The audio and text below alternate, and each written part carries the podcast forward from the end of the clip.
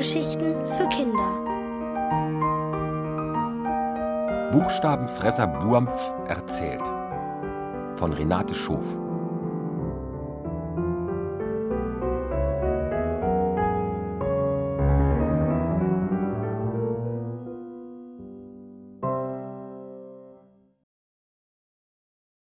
U, U, unsichtbar. Heute Abend ist Paul ganz aufgeregt. An Einschlafen ist gar nicht zu denken. Er liegt in der blauen Dämmerung des Kinderzimmers in seinem Bett. Vom Etagenbett über ihm sind gleichmäßige Atemzüge zu hören. Seine Schwester Tina schläft schon wieder wie ein Murmeltier. Jeden Abend ist das so. Kaum hat Mama gute Nacht gesagt, fällt sie in Tiefschlaf. Morgen kommt sie in die zweite Klasse. Für sie ist Schule schon ganz selbstverständlich. Aber wer geht morgen zum ersten Mal in die Schule? Wer hat vorhin Buntstifte, Bleistifte, einen Malblock, ja sogar das Spielheft in die neue Schultasche gepackt? Er selber. Morgen ist sein erster Schultag. Das ist ein bisschen wie Geburtstag und Weihnachten an einem Tag, findet Paul. So sehr freut er sich auf die Schule. Dann kann er endlich Tina das Fernsehprogramm aus der Hand nehmen und vorlesen, was da steht. Alles wird er bald lesen können und schreiben auch und rechnen. Kann man bei so viel Glück einschlafen? Natürlich nicht. Man muss wach liegen und es genießen. Außerdem wartet er auf Buampf, den Buchstabenfresser. Gestern Abend hat ihn der Kobold gefragt, ob er mit in die Schule darf. Natürlich hat Paul ja gesagt.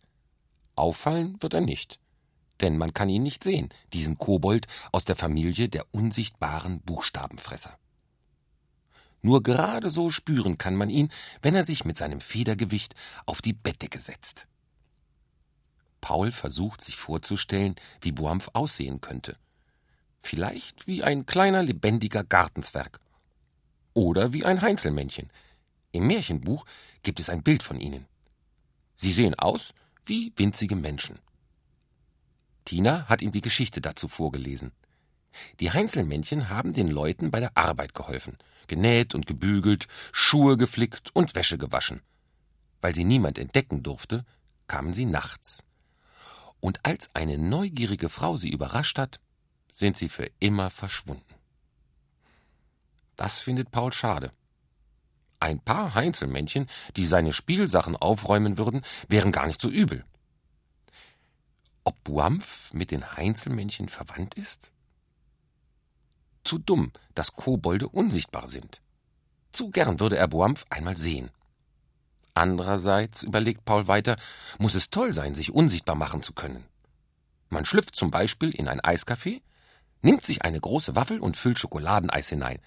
Damit verschwindet man einfach. Paul kichert bei dem Gedanken daran. Während Paul noch überlegt, was er alles tun würde, wenn er unsichtbar wäre, landet Buampf mit einem kleinen Plumps auf seiner Bettdecke. Schön, dass du kommst, ruft Paul. Ich möchte so gern lernen, wie man unsichtbar wird. Da hat er wohl etwas zu laut gerufen, denn über dem oberen Bettrand erscheint Tinas verwuschelter Haarschopf und ihr wütendes Gesicht.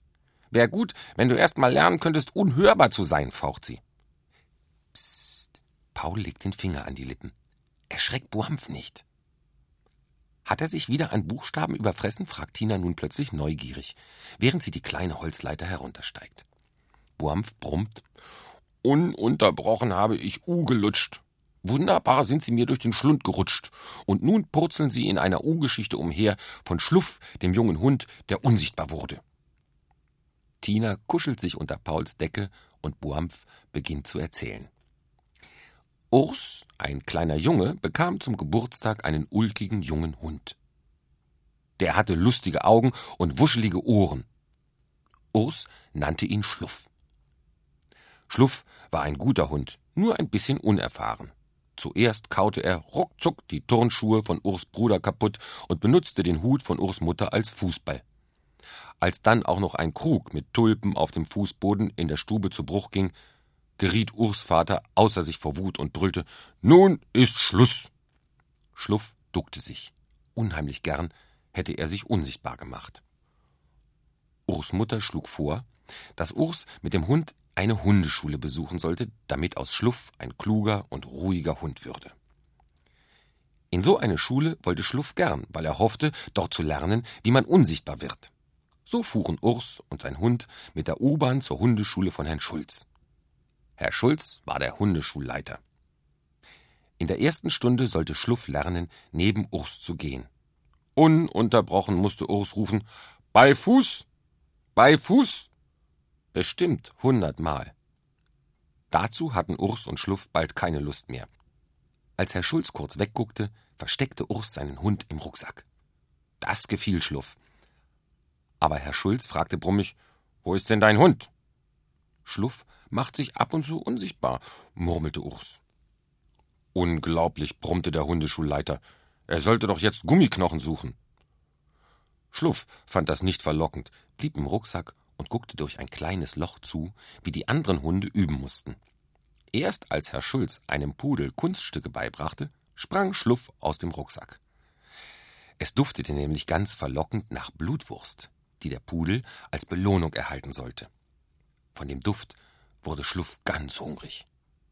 Mit einem mutigen Sprung kam er dem Pudel zuvor, schnappte die Wurst und war mit ein paar Sätzen verschwunden. Verdutzt schaute Urs zu. Der Pudel knurrte furchtbar, und der Hundeschulleiter, der kurzsichtig war, wunderte sich über die verschwundene Blutwurst. Zuweilen macht mein Hund nicht nur sich, sondern auch Dinge unsichtbar, gab Urs entschuldigend zu und spurtete hinter Schluff her.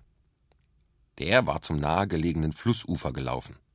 Als Urs dort ankam, hatte Schluff die Wurst längst durch Verschlucken unsichtbar gemacht. Wieder zu Hause erzählte Urs seiner Mutter, wie Schluff in der ersten Stunde gelernt hätte, sich unsichtbar zu machen. Urs Mutter guckte ungläubig. Doch aus Schluff war tatsächlich ein ruhiger, kluger Hund geworden, der sich von nun an hundertmal am Tag unsichtbar machte unterm Bett, in Urs Rucksack oder unterm Holunderbusch. Und oft wusste nur Urs dann, wohin sein Hund verschwunden war. Buampf seufzt erleichtert. Nun hat er genügend U aus sich heraus erzählt. Tina murmelt hundemüde Danke für die Geschichte und gute Nacht und klettert gähnend die Leiter hinauf in ihr Bett. Nur Paul ist unzufrieden. Ich möchte nicht lernen, mich zu verstecken wie dieser Schluff, sagt er. Das kann ich auch jetzt schon. Ich möchte ab und zu so unsichtbar sein wie du. Hm, ich glaube, Menschen können das nicht, antwortet Boampf. Dabei klingt seine Stimme bedauernd, weil er Paul so gern den Wunsch erfüllen würde. Er verabschiedet sich ganz schnell und husch ist er fort. Der Mond scheint durch einen Spalt zwischen den Vorhängen ins Kinderzimmer. In seinem weißen Licht meint Paul den Kobold nun doch ein bisschen zu sehen. Aber vielleicht war es auch nur der Schatten von Tinas Puppe im Regal. Als Paul sich gemütlich in seinem Bett einkuschelt, fällt ihm wieder ein, dass morgen sein erster Schultag ist. Und dafür ist es eigentlich auch viel besser sichtbar zu sein, findet er.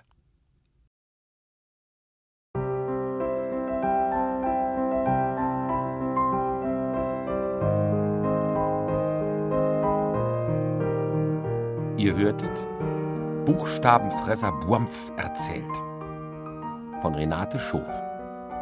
Gelesen von Thomas Ahrens. Ohrenbär. Hörgeschichten für Kinder. In Radio und Podcast.